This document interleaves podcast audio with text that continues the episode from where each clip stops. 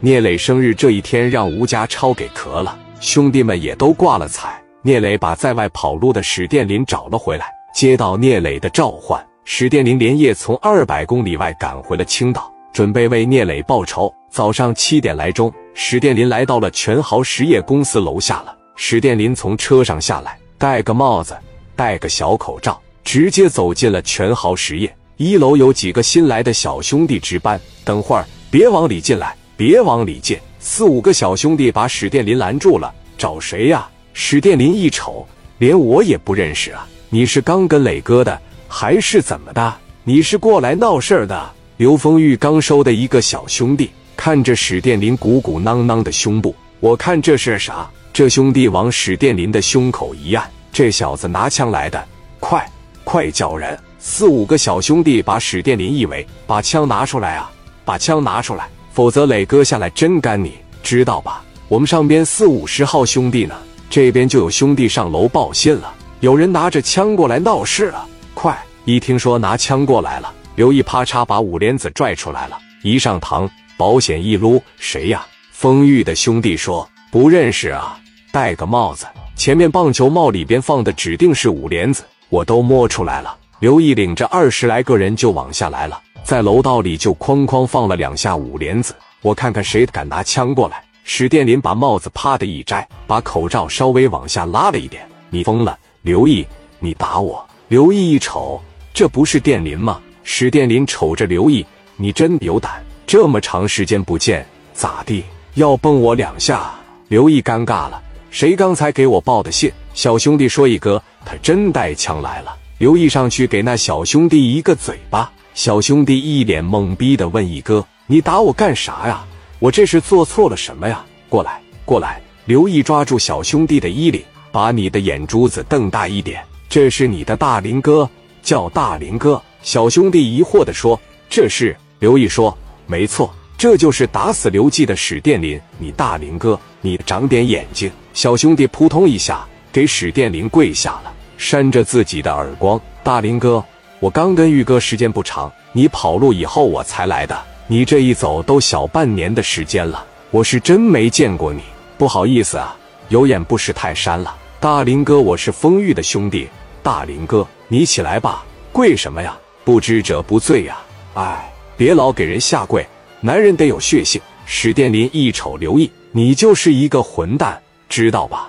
刘丰玉、蒋元全下来了，一见史殿林。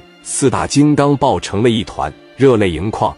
你捶我两拳，我捶你两拳。聂磊从楼上下来，见到史殿林，握手后朝着史殿林的肩膀来了一拳。殿林啊，瘦了，黑了，外面的日子不好过吧？没事儿，跑路不就这么回事吗？出去是躲事儿去了，也不是出去养膘去了。没事儿啊。史殿林说完，脸色一变：“磊哥，怎么了？谁敢打你？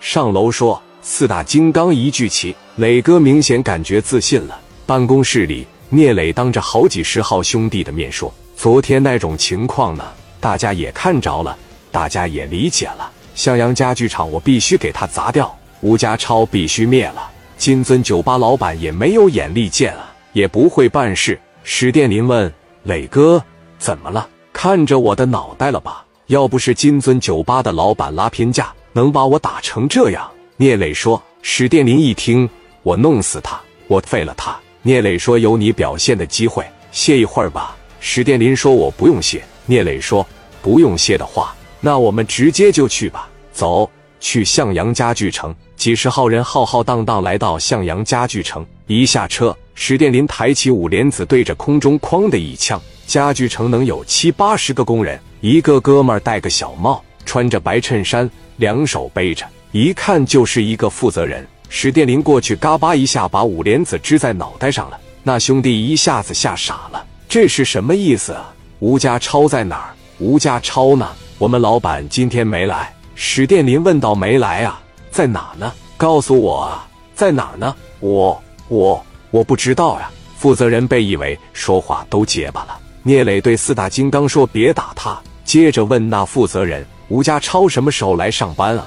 我们老板基本上一个月也来不了个三五回，他就是喜欢喝酒，喜欢玩，平常不来，都是我给他管着公司的生产。聂磊对负责人说道：“给他打电话，告诉他聂磊来了。聂磊过来砸他场子了。”负责人说：“那我只负责打个电话啊，他不来，你们不要打我啊。”聂磊说：“你放心，只要你把他叫来，我绝对不能打你，没你的事儿。”负责人把电话打给了吴家超。刚睡醒的吴家超一接电话：“老刘啊，啥事情呀？老板，你上厂子里边来一趟呗。出什么事了？有一个聂磊的过来说要砸咱的家具厂，说半个小时之内你要是不到这的情况下，他就把咱的家具厂一把火点了。你把电话给他。”聂磊把电话一接过来：“吴家超，我是聂磊，你咋的了？你疯了？我不是告诉你了吗？报个点。”我一把火点了你的家具厂吗？吴家超说：“你要是敢点了我的家具厂，